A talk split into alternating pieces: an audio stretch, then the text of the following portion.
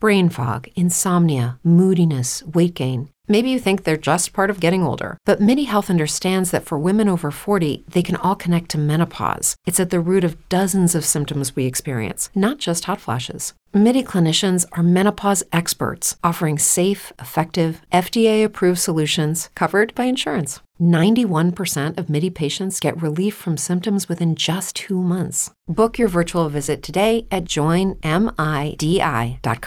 With lucky landslots, you can get lucky just about anywhere. Dearly beloved, we are gathered here today to. Has anyone seen the bride and groom?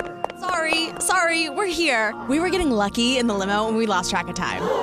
No, Lucky Land Casino, with cash prizes that add up quicker than a guest registry. In that case, I pronounce you lucky.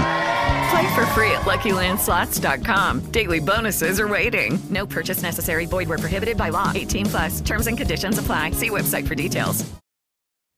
Liebe Hörer, diese Sendung können Sie vollständig auf kontrafunk.radio hören. Hier gibt es aus lizenzrechtlichen Gründen eine, jedoch nur um die Musikanteile, gekürzte Version. Herzlich willkommen zu einer neuen Folge von Unterfreunden mit Bernhard Lassan. Ich bin verbunden, ja, ich bin verbunden mit Tino Eisbrenner, den ich ganz herzlich begrüße. Hallo, Tino Eisbrenner. Ja, schön, dass das so klappt. Hallo. Ja, ja, ich bin wirklich froh, dass wir einen Draht zueinander gefunden haben und dass du dir etwas Zeit nehmen konntest, denn das ist nicht selbstverständlich. Und das werden Sie, liebe Hörer, gleich bemerken. Tino Eisbrenner ist so produktiv, er ist so viel unterwegs, dass ich wirklich froh sein kann, dass ich ihn nun am anderen Ende der Leitung habe. Ich bin zum Glück kein Kabarettist und ich kann mir Wortwitze verkneifen, denn bei den Reisen und den Liedern von Tino Eisbrecher spielt das Verhältnis zu Russland eine besondere Rolle. Und im Verhältnis zu Russland herrscht gerade Eiszeit. Und das kriegt nicht nur Tino Eisbrenner, das kriegen wir alle zu spüren. Ich habe den Eindruck, dass die Temperaturen schon lange vor dem Krieg in der Ukraine unter Null gefallen sind. Wenn wir an Russland denken, dann frösteln wir. Das war nicht immer so. Genau. Ich möchte anfangen mit 1983, okay? ja, da warst du 20, Anfang 20 und hattest schon einen hoffnungsvollen Start in die Welt der Musik ja, es war eine verrückte Zeit. Von 84 bis 86 dachten wir eigentlich, wir sind die Beatles. 1983 wart ihr die Beatles. Na, 84 bis 86. Wir waren beliebteste Newcomer-Band des Landes nach okay. Zeitungsumfragen. Und in der Zeit schienen wir nicht zu bremsen zu sein. Ihr wart die Beatles, von denen man im Westen nichts wusste. Genau. Ich wollte dich eigentlich fragen, was du für ein Verhältnis zu Russland hattest. Du hast mit einem freundschaftlichen Verhältnis angefangen. Hat sich das entwickelt? Wurde das irgendwann mal kritisch? Hat sich das vielleicht sogar verbessert? Oder gab es mal einen Punkt, wo du Bedenken hattest mit deinen Kontakten in den Osten? Das hat sich einfach immer weiterentwickelt durch die Menschen, die ich kennengelernt habe auf den Tourneen. Ja, du hattest viele persönliche Kontakte. Ja, viele Kontakte. Und dann gab es mal eine ganze Zeit, wo das für mich kein großes Thema mehr war, wo ich nicht mehr so oft in Russland war. Und ich habe das dann wieder angefangen und intensiviert 2015. Ah ja, das ist jetzt ähm, ein großer Sprung.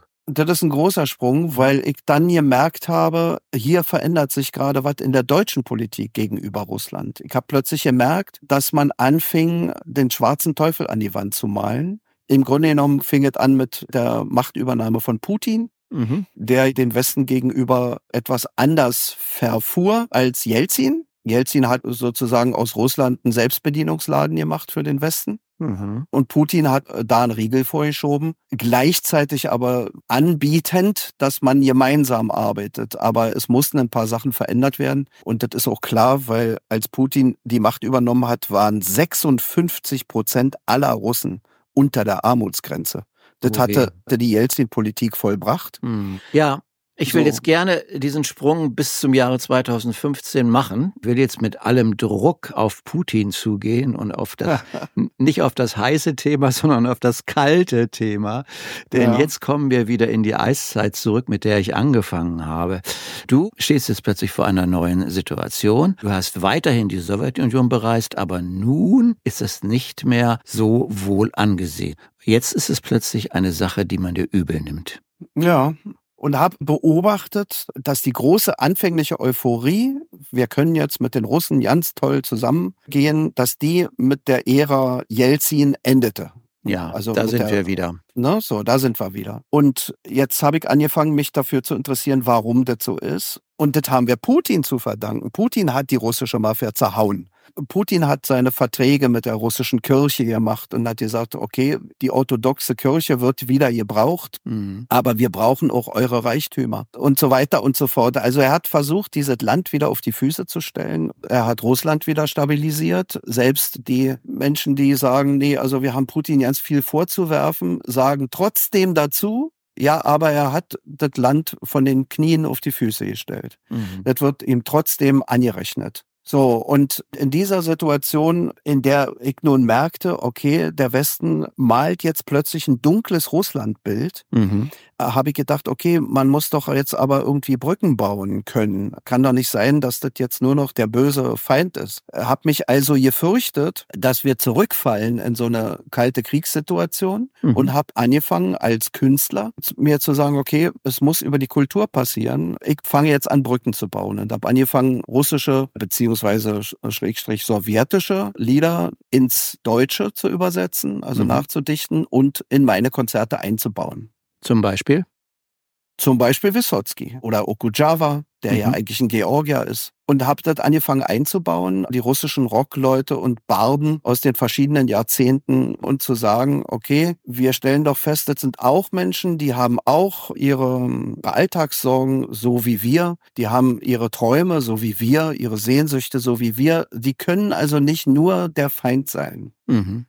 Es muss Wege geben, aufeinander zuzugehen. Und das halte ich für die Aufgabe der Kunst, wenn es die Politik nicht tut. Und ja. Frau Merkel hat schon die Weichen gestellt in eine Richtung, die sehr ungesund ist für alle Seiten. Das merkte man zuerst nicht so. Deutlich wurde es eigentlich 2014 mit den Geschichten auf dem Maidan, Ja. wo man merkte, hier hilft die deutsche Regierung wirklich mit aller Kraft einer ukrainischen Regierung in den Sattel, die nicht russlandfreundlich agiert. Mhm. Nun könnte man ja sagen, na ja, aber lass doch die Ukrainer entscheiden, wenn sie sich eben mehr zum Westen wenden wollen, dann ist es eben so. Aber was in der Ukraine dann anschließend an Politik gemacht wurde, war ja eine russophobe Politik. Und das mit fünf Millionen Russen im eigenen Land. Und fünf Millionen Russen sind ja eben nicht nur fünf Millionen Russen. Es sind auch Millionen von Menschen, die gar kein Problem haben mit Russen, die also nicht russophob unterwegs sind, mit Menschen, die mit Russen verheiratet sind,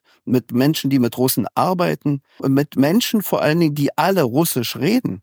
Das darf man ja auch nicht vergessen. Und plötzlich hieß es von Regierungsseite so, hier wird jetzt nicht mehr Russisch geredet. Wer jetzt öffentlich noch Russisch spricht, muss mit Strafen rechnen. Die Russen kriegen andere Pässe als die Ukrainer, die können jetzt dies und das nicht mehr und so weiter und so fort. Es wurde wirklich eine finstere antirussische Politik gemacht, die wiederum zur Folge hatte, immer unter dem Blick der Deutschen, die geholfen hatten, dass diese Politik salonfähig wird dort, dass Teile der Ukraine gesagt haben, nein, das lassen wir nicht mit uns machen. Zum Beispiel der Donbass, Mhm. zum Beispiel Kharkov, Region Kharkov und zum Beispiel die Region Mariupol. Und dann äh, reagierte die ukrainische Politik militärisch und hat in der Region Kharkov und in der Region Mariupol das sozusagen blutig niedergeschlagen, diese Mhm. Proteste. Nur in der Donbass-Region ist es ihnen nicht gelungen. Und auch nicht auf der Krim, weil die Krim sehr schnell reagiert hat und gesagt hat, stopp, wir lassen uns das nicht diktieren, diese antirussische Politik. Und die Region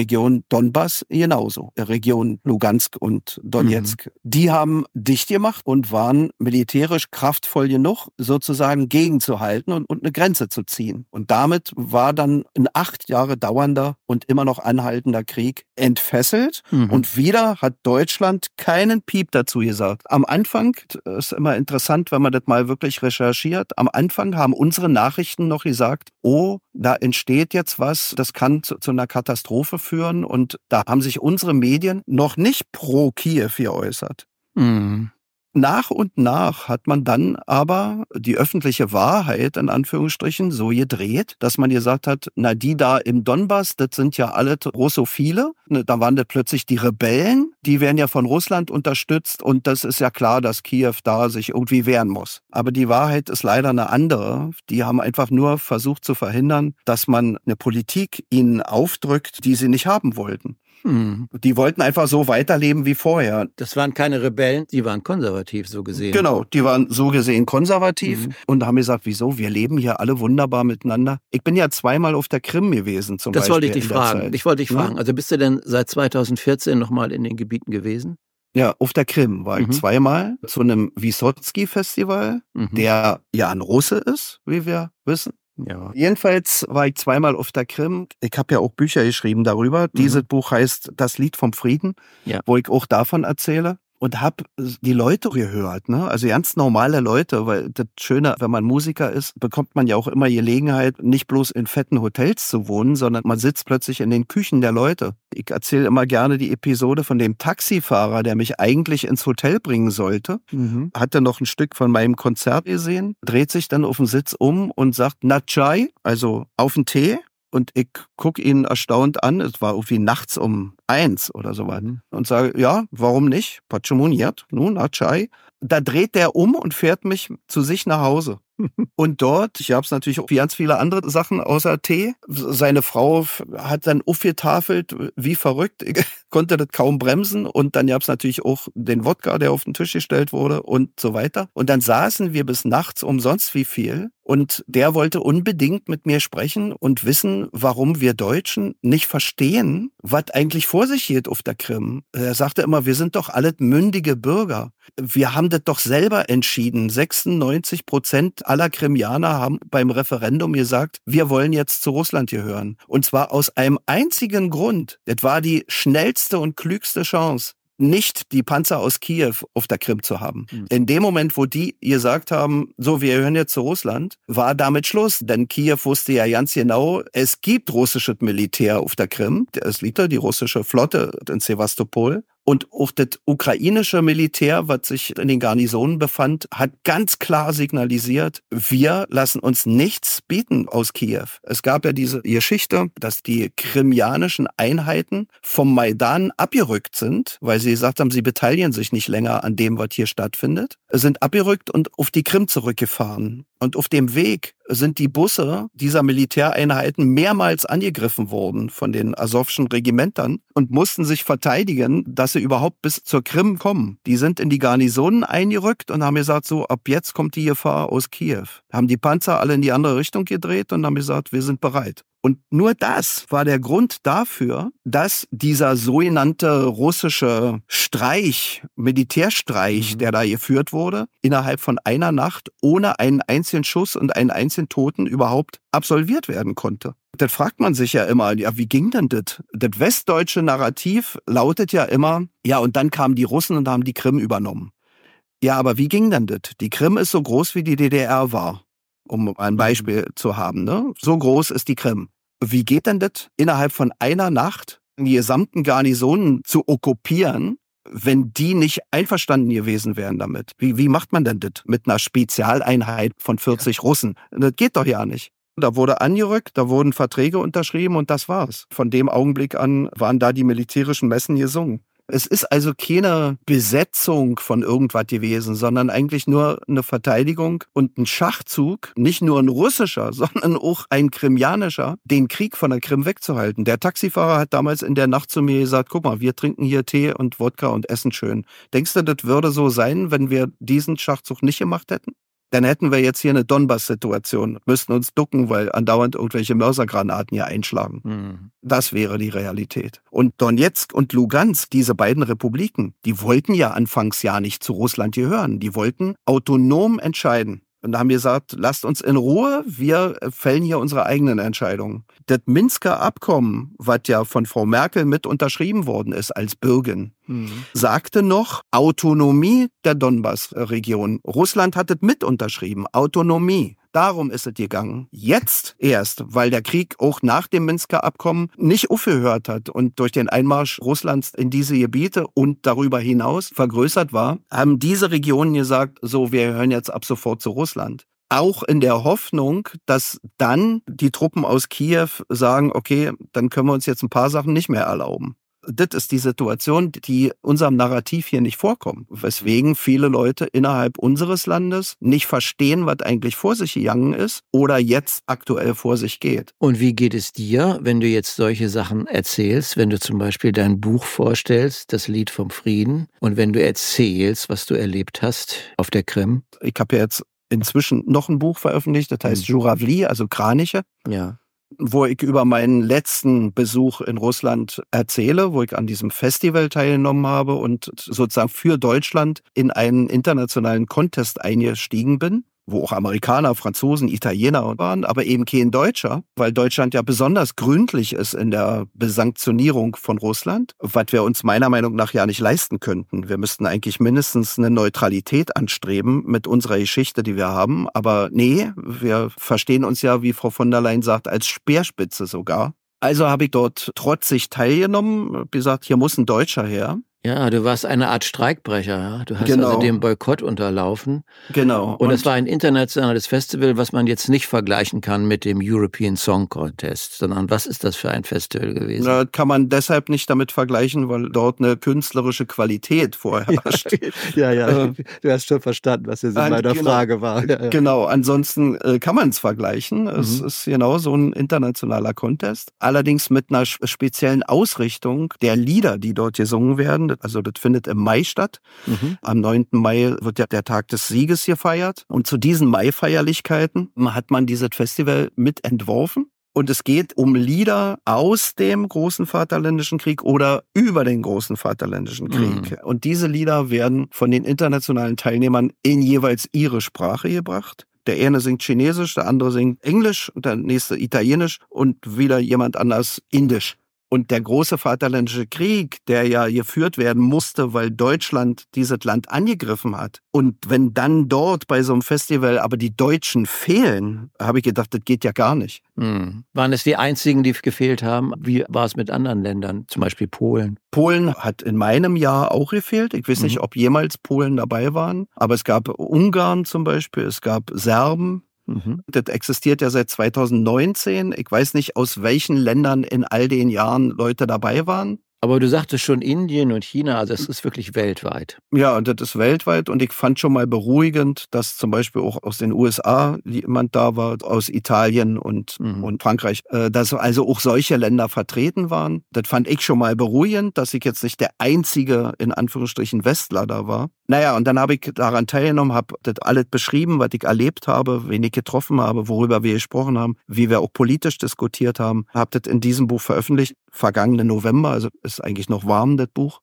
Und natürlich gibt es Leute, ganz viele, die mir seitdem schreiben und die das Buch kaufen und die mir dann nochmal schreiben und sagen, oh, danke für die Geschichten und für die Sichtweise und wir haben jetzt so viel erfahren und so weiter. Und andererseits gibt es natürlich auch Leute, die mir schreiben, na, du bist doch der mittelmäßige Sänger, der sich jetzt der russischen Propaganda andient. Ne? So. Nein, also, du bist doch einer der ehemaligen Beatles. Genau.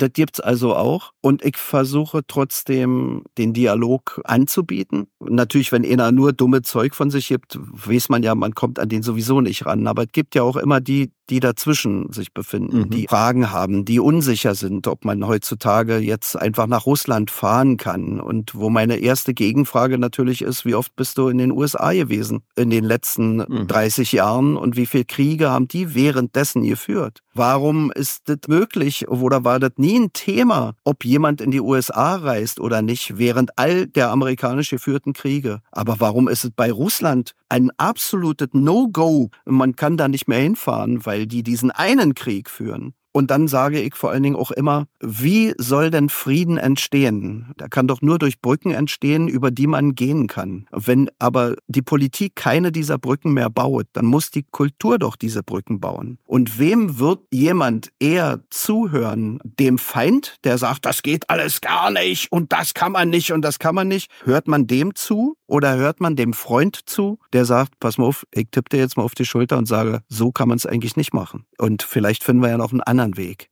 Hört man dem eher zu? Ich denke ja. Hm. Und wenn also niemand ein freundschaftliches Signal aus Deutschland sendet, und gerade die Russen mit dem Trauma Zweiter Weltkrieg, die sich natürlich alle fragen, was ist denn mit den Deutschen los? Fangen die jetzt zum dritten Mal damit an? Wollen die jetzt wieder uns darstellen als Kinderfresser? Ist es jetzt wieder so weit? Mhm. Man kann sich kaum vorstellen, was dann ein deutscher Sänger, der plötzlich auf die Bühne geht und ihr Lied singt, was der für einen Dammbruch erzeugt. Und das ist ja in dem Video, ist es ja auch zu sehen. 6000 Mann, die sich erhoben haben in dem Moment, als sie auf die Bühne kamen und Deutsch angefangen haben zu singen. Mhm.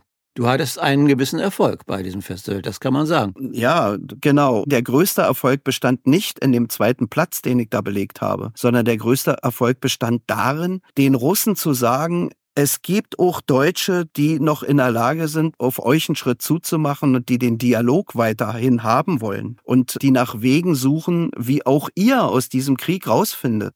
Denn jetzt mal ganz pragmatisch gesagt, die Russen sagen, ja, natürlich sprechen wir auch täglich darüber, wie wir aus diesem Krieg wieder rauskommen. Denkt ihr, wir wollen diesen Krieg machen? Aus Spaß oder weil wir eine Standard zu tun haben? Oder weil wir die Ukraine erobern wollten, wollen? Das hätten wir dann in einer Woche geschafft. Dann wäre Ruhe gewesen. Nein, es geht um ganz andere Sachen. Es geht um Gebiete, in denen die russischen Truppen jetzt stehen in denen wieder normales Leben herrscht seitdem und wo die jetzt sagen, okay, mal ihr setzt den Fall, wir würden jetzt sagen, die russischen Truppen gehen jetzt hier wieder raus. Einfach so. Was würde denn dann passieren? Dann würden die ukrainischen Truppen und die asowschen Regimenter nachrücken und es würde erstmal eine riesen Strafexpedition geben. Allen Leuten, die mit den Russen kollaboriert haben, in Anführungsstrichen. Mm. So. Dieses zu verhindern, wenn wir uns darauf einigen wollen, dass wir da wieder weggehen, braucht internationale Schutztruppen. Warum kommt so ein Angebot nicht von der NATO? Warum gibt es keine Verhandlungen, wo man sagt, okay, passt auf, wir stellen jetzt eine Truppe zusammen aus Ukrainern, Russen, Polen, Amerikanern, internationale Schutztruppe, die sich da reinstellt und sagt, wir sorgen dafür, dass denen nichts passiert, wenn die russischen Truppen hier wegziehen.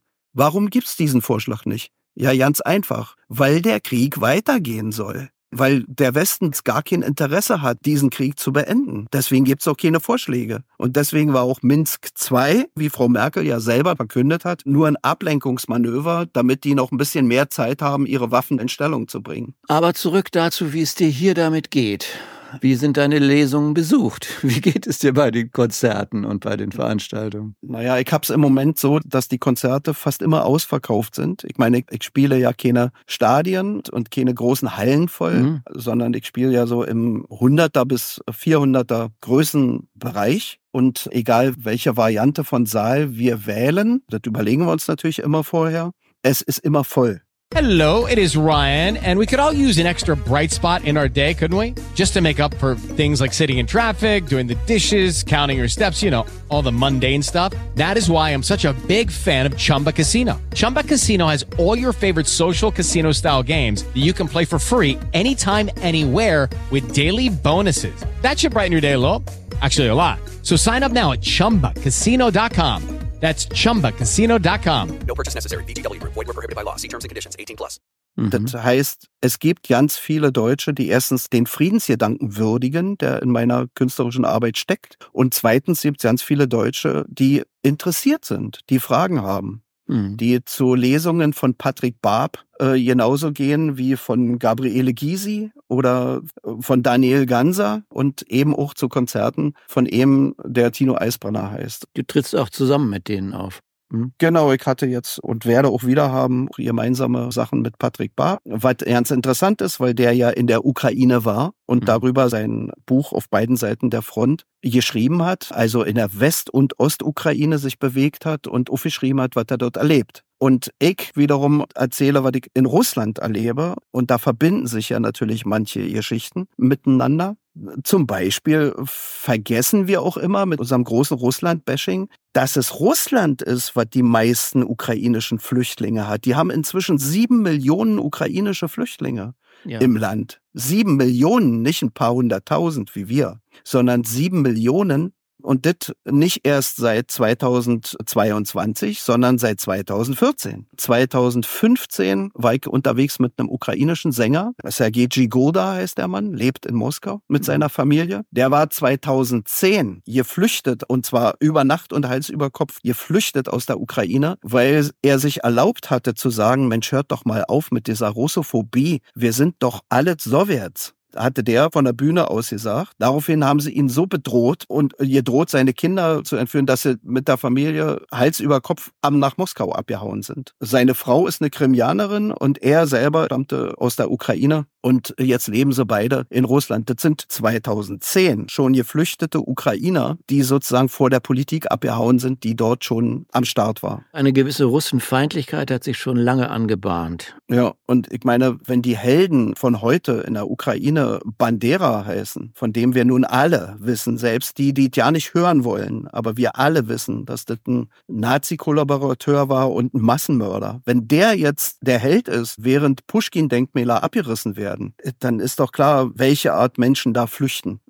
Also ich denke in diesen Dingen ja nicht so sehr darüber nach, wie mir nun damit geht und ob mich nun jetzt nochmal wieder einer anpisst öffentlich oder nicht. Das spielt dabei nicht die Rolle. Ja. Ich habe erlebt, ich sehe, ich habe gesprochen, ich bin dort gewesen, ich, ich weiß, was vor sich geht und ich versuche einfach zu erreichen, dass mehr Menschen in Deutschland wissen, was vor sich geht und dann ihre eigene Meinung von mir aus bilden sollen dazu. Aber ich will trotzdem nochmal nachfragen, auch wenn das jetzt ein bisschen sehr hartnäckig und norddeutsch wirkt.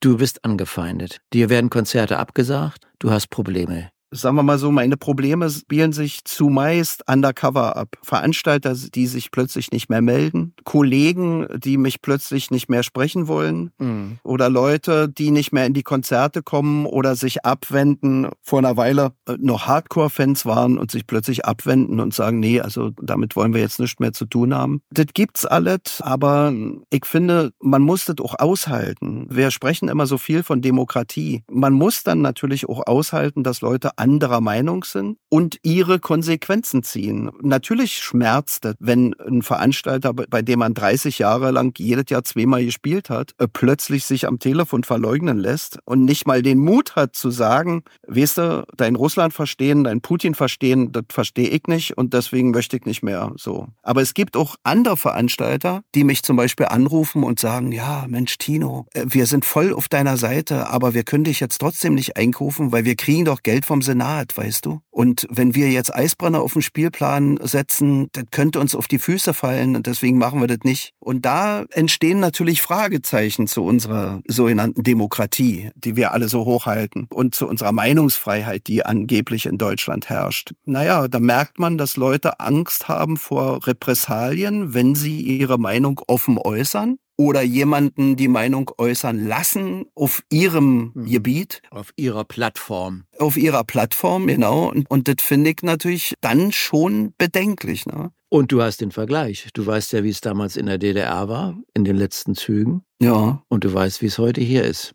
Ja, das ist eigentlich auch was, was ich immer wieder sage. Mir braucht keiner irgendwas äh, jeden November oder jeden 13. August über die furchtbare DDR zu erzählen, in der man seine Meinung nicht sagen durfte. Also wir haben mehr offene Meinung gehabt und ungeniertes Meinungsäußern, als es heutzutage ist. Weil nämlich der Unterschied äh, zum Beispiel darin besteht, dass man damals erstens immer gemerkt hat, wenn man aneckt. Dann kam nämlich irgendeiner auf einen zu und hat den Finger gehoben. Ob das nun der Hausgewerkschaftsleiter war oder der Parteisekretär im Betrieb oder sonst was. Immer kam irgendeiner oder die Stasi persönlich und hat gesagt, also wir wollen nur mal sagen, also hier und da und hm und so kann man sich nicht und da und so weiter. Man merkte es. Und dann konnte man sich immer noch entscheiden, ob man sagt, ne, die spinnen wohl ob man klein beigibt oder ob man Argumente hatte und so weiter. Selbst ich habe das schon in meinen jungen Jahren so erlebt, mich mit Argumenten durchbeißen zu müssen und hab's getan. So. Und heutzutage ist das Problem, dass es keine offene Konfrontation gibt. Mhm. Sie sagen es dir nicht. Ich war mal in einer RTL-Fernsehshow einmassiert. Ich hatte den Vertrag, ich wurde gedreht, ich habe das Geld bekommen, aber sie haben mich nicht gesendet. Mhm. Und es war nicht herauszubekommen, wieso nicht. Ich konnte es nur in einen kausalen Zusammenhang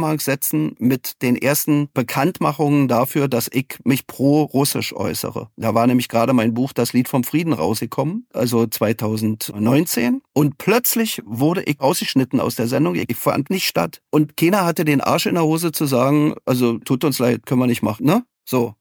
2019, als das Buch erschienen ist, das war ja noch vor dem Krieg in der Ukraine. 2019. Da haben die mir in St. Petersburg einen sogenannten Kunstfriedenspreis überreicht. Für mein Brückenbauen. Das ist ein Friedenspreis, der wird einmal im Jahr ausgerufen, seit irgendwie 40 Jahren oder so. An internationale Künstler? Nee, nee, eben nicht. Aha. Ich war der erste internationale Künstler, der den bekommen hat. Also auch der erste Deutsche. Also der erste nicht russische, nicht sowjetische Künstler. Genau, der erste. Der allererste. Und es war in Deutschland keine Nachricht wert. Mhm. Obwohl wir es wirklich verbreitet haben und an alle Nachrichtenagenturen geschickt und so weiter und an alle Redaktionen. Es hat sich niemand getraut, darüber zu berichten. Und das fand ich schon ganz schön bitter. Hm. Ohne Presse kein Preis. Also wenn das keiner weiß.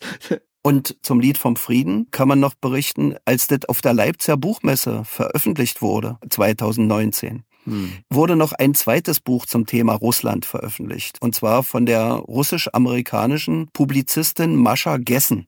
Die zeichnete anhand von vier Biografien ein finsteres Bild über Russland, mhm. über das Putin-Russland. Und während mein Buch auf dieser Leipziger Buchmesse in keiner Weise irgendeine Erwähnung fand irgendwo, bekam das Buch von Mascha Gessen über das finstere und dunkle, fürchterliche Russland den Preis der europäischen Völkerverständigung. Mhm. Dotiert mit ein paar tausend Euro. Also schon da, und das war auch vor dem Krieg, 2019 nämlich, äh, schon da zeigte sich ganz klar, wohin die Reise geht. Mit unserer Berichterstattung, mit dem, was wir jetzt ausgerufen haben, wie man Russland gefälligst zu sehen hat.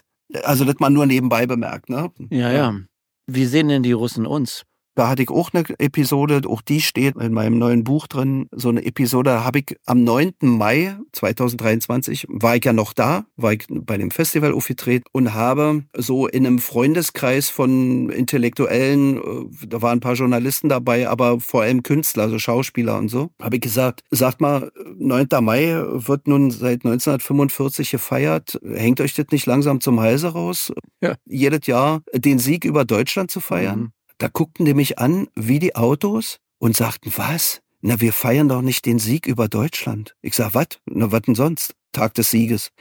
Wir feiern, dass unser Volk in der dunkelsten Stunde in der Lage war, so eine Kraft zu entwickeln, aus dieser Hölle rauszufinden. Das feiern wir. Wir sind längst im Reinen mit Deutschland. Das war die mhm. Antwort. Und das ist also die grundsätzliche Sicht auf Deutschland. Die Russen, mhm. auch wenn ich sonst äh, da war, die Jahre über, und die Leute merkten, ah, der Deutsche, dann führten die mich immer zu irgendwelchen Gebäuden. Guck mal, und dann habe ich gesehen, roter Klinkerbau. Aha, von Deutschen gebaut, deutsche Architekten. Immer wurde ich auf die Geschichte seit Katharina der Großen aufmerksam gemacht, wie doch die Deutschen und die Russen immer zusammen und, äh, und wir hatten doch hier immer und es war doch immer eine gute Zusammenarbeit. Diese Sache mit dem Krieg haben die längst abgehakt. Die haben ihren Frieden damit gemacht. Sie featuren deutsch-russische Gemeinsamkeiten. Sie lieben deutsche Kultur. Muss man auch immer erwähnen, dass Deutschland von den Russen nicht dem Erdboden gleichgemacht wurde. Mhm. Hat was mit deutscher Kultur zu tun. Stalin hat gesagt, und zwar gegenüber Churchill, der Deutschland ja, wie wir vielleicht alle wissen, die meisten wissen es nicht. Ja, die meisten wissen es nicht. Dann sage ich es jetzt. Mhm. Churchill wollte Deutschland zerhacken. Ja. Wenn es nach ihm gegangen wäre, gäbe es kein Deutschland mehr. Stalin hat gesagt, nein, das machen wir nicht. Wir entreißen Hitler Deutschland, aber wir geben es zurück an das Volk von Goethe und Schiller. Das waren Stalins Worte. Der viel gehasste Stalin hat eigentlich dafür gesorgt, dass Deutschland überhaupt noch existiert. Und das heißt, die Russen, als die nach Deutschland gekommen sind, haben nicht wie die Irren gewütet. Man muss auch daran erinnern, natürlich hat es Übergriffe gegeben. Heutzutage wird immer gesagt, naja, da kamen die Russen, die haben auch unsere Frauen vergewaltigt. Ja, das hat sie gegeben. Und wer dabei erwischt worden ist, ist sofort erschossen worden in der Roten Armee. Die Russen haben diese Leute sofort erschossen. Hinterm Haus direkt sofort. Und das weiß ich zufällig auch sehr genau. Meine Frau ist ja eine halbe Russin und ihr mhm. Großvater ist bis Berlin gerannt mit einem LMG über der Schulter. Also der gehörte zu den Russen, die bis Berlin gekommen sind und das überlebt haben, war später Archäologe, ist ein alter Mann geworden, vor ein paar Jahren erst gestorben. Und der hat immer erzählt, wer erwischt wurde bei irgendwelchen Gräueltaten gegenüber den Deutschen, zum Beispiel Vergewaltigungen, wurde auf der Stelle erschossen. Und das vergessen wir leider immer mitzuerzählen in unserem Narrativ. Aber wir Ostdeutschen wissen das, weil wir zum Beispiel Filme von Konrad Wolf gesehen haben, der ja selbst als Sohn von Friedrich Wolf, dem großen Dichter von Professor Mamlock und der Weihnachtsgans Auguste.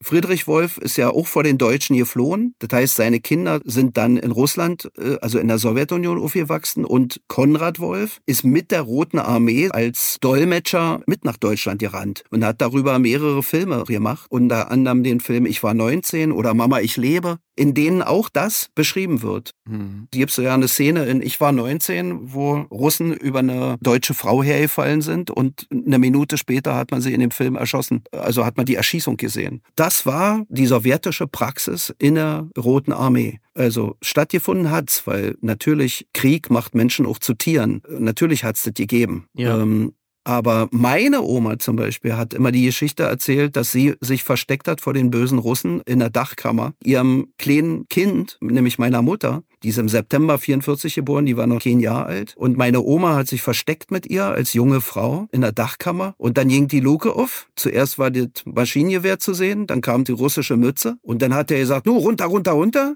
und hat die dann beschimpft und beschimpft und beschimpft, bis der Dolmetscher kam. Und meine Oma völlig verängstigt sagte, was schreit er denn, was schimpft er denn? Und dann sagt der Dolmetscher, er kann nicht verstehen, dass du dich mit dem kleinen Baby versteckt hast. Das Kind braucht doch Essen, das Kind braucht doch ein Bett, das muss doch schlafen. Das, mhm. das konnte der Russe nicht verstehen. Das sind die Geschichten, die heutzutage leider nicht mehr erzählt werden. Und, und das führt zu einer Schräglage in dem geschichtlichen Wissen, in einer Art, wie wir sie vor 100 Jahren schon mal hatten, in den 20er Jahren, mhm. äh, was dazu geführt hat, dass die Deutschen die Russen alle als Untermenschen be betrachtet haben und meinten, es wäre richtig, gegen die in den Krieg zu ziehen. Ich kenne auch Bücher aus der Schräglage. Ich kenne Bücher, in denen Grausamkeiten der Russen beschrieben worden sind. Aber ich bin froh, dass du auch die andere Seite erwähnst. Denn alles das gehört zum Krieg. Der Krieg lässt das Beste und auch das Schlimmste im Menschen Natürlich. offenbar werden und lässt es sozusagen raus. Und man darf nicht vergessen, dass die Russen nicht in dieses Land gekommen wären, wenn da nicht die Deutschen vorher gewütet ja. hätten in ihren Ländern. Auch das gehört dazu erzählt. Ne?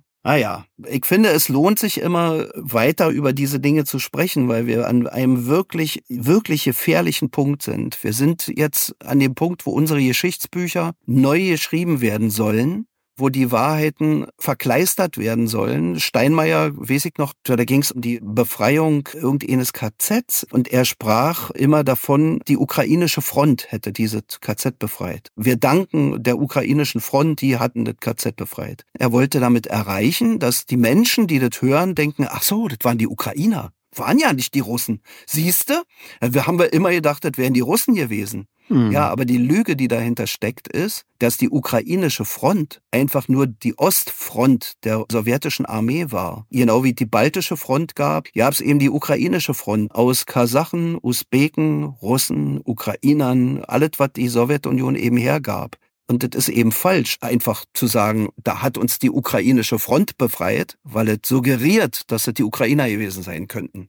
In Dresden hat man jetzt diese Tafel weggenommen, wo zu lesen war, dass die Engländer und Amerikaner 1945 Dresden in Schutt und Asche gelegt haben, obwohl das ja nicht nötig war. Ja. Also strategisch, da gab es immer so eine Gedenktafel, die ist jetzt weg. Ja, ich habe davon gehört. Ne? Ich kenne auch Leute, die sind der Meinung, dass Königsberg irgendwie von den Russen zerstört wurde und wissen gar nicht, dass die Engländer das bombardiert haben. Ja, genau. Und es gibt auch Leute, die in den Nachrichten sagen, ja, da gab es wieder Granateneinschläge in der armen ukrainischen Stadt und wieder sind Häuser zerstört von den Granateneinschlägen und nicht dazu sagen, dass das ukrainische Granaten waren, die da einschlagen. Und ja, keine russischen. Wird einfach nicht dazu gesagt und schon denken die Menschen, na guck dir das Elend an. Und dabei sind es die Granateinschläge aus der anderen Richtung. Sag uns jetzt nochmal zum Schluss, wie es weitergeht. Was hast du als nächstes vor und was wird passieren? Wirst du wieder in den Osten reisen? Was planst du? Ja, also ich werde diese Friedensarbeit natürlich nicht einstellen, weil ich mhm. natürlich auch an einem Punkt angekommen bin, wo ich auch Einladungen bekomme von anderen Leuten, die die Friedensarbeit leisten, die mich jetzt einfach als Unterstützer wahrnehmen mhm. als künstlerischen Unterstützer. Zum Beispiel ist jetzt 300 Jahre Immanuel Kant. In diesem Jahr. Mhm. In diesem Jahr. Da finden äh, deutsch-russische Feierlichkeiten statt. Natürlich nicht von deutschem Staat organisiert, sondern von deutschen Initiativen, Friedensinitiativen, die einfach sagen, los, wir würdigen diese Gemeinsamkeit, um eine Brücke zu bauen, die man irgendwann mal betreten kann. Denn eins ja. ist auf jeden Fall hundertprozentig, dieser Krieg, wie jeder Krieg, Krieg wird irgendwann enden. Und dann wird es wichtig sein zu gucken, okay, wo sind denn jetzt verbrannte Felder oder wo sind noch Brücken? Wenn wir nicht jetzt schon den Blick heben und mal zum Horizont gucken und sagen, wir müssen Brücken bauen, die wir dann betreten können, dann ist das ein Kapitalfehler und den macht unsere Politik und deswegen bin ich froh über jede Initiative, die sagt, und wir machen es anders. Ne? Und an solchen Sachen werde ich auch weiter teilnehmen. Ansonsten ich bin in diesem Jahr auch mit einem Pushkin-Programm unterwegs, weil Pushkin 225-jährigen Geburtstag hätte und nun mal der große russische Nationaldichter ist, dessen Denkmäler überall abgerissen werden, als würde das irgendwas helfen. Ja, das wäre äh, nichts, ja. Nee, so. Und da habe ich gesagt, okay, dann soll Pushkin doch mal selbst zu Wort kommen und habe also mit Tobias Morgenstern, wunderbarer Musiker, ein Programm zusammen entwickelt, was wir auch im vorigen Jahr schon aufgeführt haben, auch immer mit krachendvollen Häusern. Und das werden wir dieses Jahr fortführen. Ich arbeite an meinem 24. Album Mhm. Das sind alle die Dinge, die jetzt meinen Arbeitsalltag ausmachen. Ein Gedichtband hast du auch noch gemacht, außer den beiden Büchern? Habe ich auch gemacht, ja. Mhm. Und natürlich bei irgendwelchen Reisen, die ich mache, äh, egal wohin die führen, ich führe immer Tagebuch und erwäge immer, das auch den Menschen zu erzählen, was ich erlebe. Ja, Mensch, lieber Tino, ich muss mich von dir verabschieden. Ja. Wir sind jetzt sehr in ins Plaudern gekommen. ja, das stimmt. Ja, ja, das stimmt. Ja, ja. Lieber Tino, ich möchte mich von dir verabschieden. Ich danke dir sehr für deine vielen Informationen und auch für die Musik und die vielen Einblicke, nicht nur in die Kunst, sondern auch in die Küche. ja, sehr gerne. Hat mir Spaß gemacht. Wie verabschiedet man sich auf Russisch? Naja, man kann die offizielle Variante nehmen und sagt Dos Vidania oder man sagt einfach Paka. Okay, ja, okay, dann sage ich einfach Paka. Herzlichen Dank nochmal und Paka. Das war die Sendung Unter Freunden mit Bernhard Lassan. So eine Sendung können Sie jeden Donnerstag auf Kontrafunk hören, immer um 20 und um 23 Uhr jeweils nach den Nachrichten. Die Folgen werden am Freitag wiederholt und werden sogleich konserviert und als Podcast zur Verfügung gestellt. Sie können diese Gespräche unter Freunden auch auf verschiedenen anderen Plattformen hören. In der ungekürzten Version mit den vollständigen Musiktiteln gibt es sie nur auf der Seite vom Kontrafunk Radio. Diesmal habe ich mit Tino Eisbrenner gesprochen, der in der DDR geboren und als Kind drei Jahre in Bulgarien gelebt hat. Er hatte einen steilen Start mit der Schülerband Jessica, die als die Beatles der DDR galten. Ihr großer Hit Ich beobachte dich erinnert sowohl an Every Breath You Take von Sting als auch an die Allgegenwart der Stasi. Jessica war einerseits eine junge Vorzeigegruppe, die in allen Ostblockstaaten auftreten durfte, andererseits waren die Jungs zu frech und unberechenbar, ihre Karriere wurde ausgebremst, indem die jungen Stars zu dem Zeitpunkt, als ihre Erfolgskurve am schneidigsten gewesen wäre, zum Militärdienst eingezogen wurden. Tino Eisbrenner machte mit Theaterabenden weiter, mit Programmen von Brecht und Tucholsky, später auch mit Texten von Heinrich Heine, sowie mit ausgedehnten Tourneen nach Russland bis tief nach Sibirien.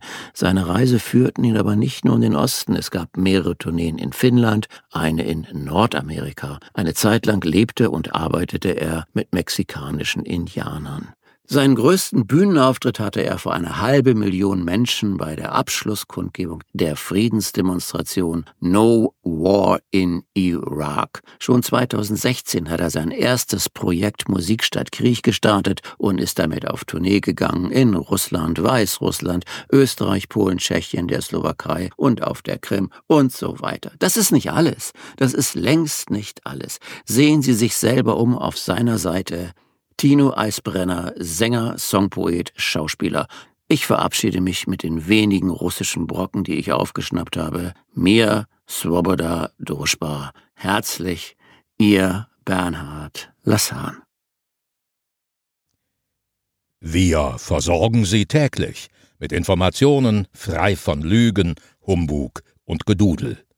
Bitte unterstützen Sie uns mit einer Spende oder abonnieren Sie den Kontrafunk Rundfunkbeitrag www.kontrafunk.radio.